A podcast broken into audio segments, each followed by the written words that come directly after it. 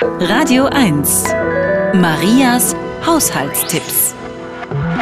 Schnee und Salzränder auf Lederschuhen entfernt man, indem man sie mit einem in Dosenmilch getränkten Lappen abreibt.